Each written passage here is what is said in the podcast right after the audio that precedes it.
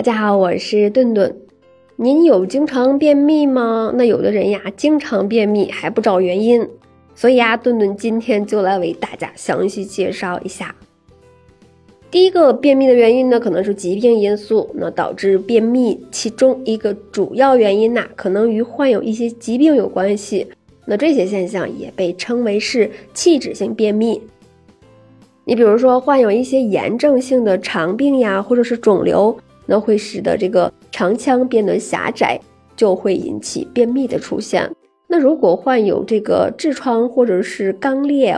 等一些这个肠道疾病的时候，也可能会引起便秘的现象。那如果这些疾病导致，那么患者呢，在日常生活中还会出现腹痛呀、食欲下降呀、便秘习惯的改变，或者是便中带血的问题。再一个呢，可能就是体质因素了。那对于火气比较旺盛的人群来说呢，就很容易出现长期而且反复便秘的现象。而且呢，这类人群在日常生活中呀，可能会容易出现反复的这个口腔溃疡呀、牙龈肿痛呀、口臭呀、口苦呀。还有就是心情可能比较烦躁的问题。那这类人群大多数生活压力会比较大，容易处在一个负面情绪当中。那再加上这类人群会出现一些不良的生活习惯，那就会导致体内产生过多的内热，那是体内的这个水分呀大量蒸发，就会出现便秘呀等一系列的这个上火的症状。再一种呀，可能是跟我们的饮食有关系。对于大多数人来说呀，这个导致便秘的因素和饮食是有关系的。那比如说，不少人在日常生活中不喜欢吃蔬菜，还有水果，那或者是不喜欢吃一些粗粮、豆类等一些植物性的食物，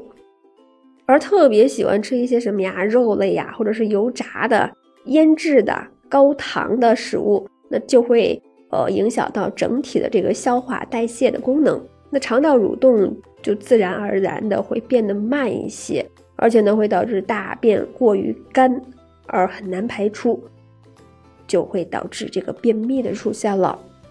再一个呢，就是那如果长期处于轻劳力状态当中，比如呃，对于一些上班族或者是老年人群来说呢，会出现久坐的行为，就会影响到这个肠道的正常功能，使得这个肠蠕动速度会变得非常慢。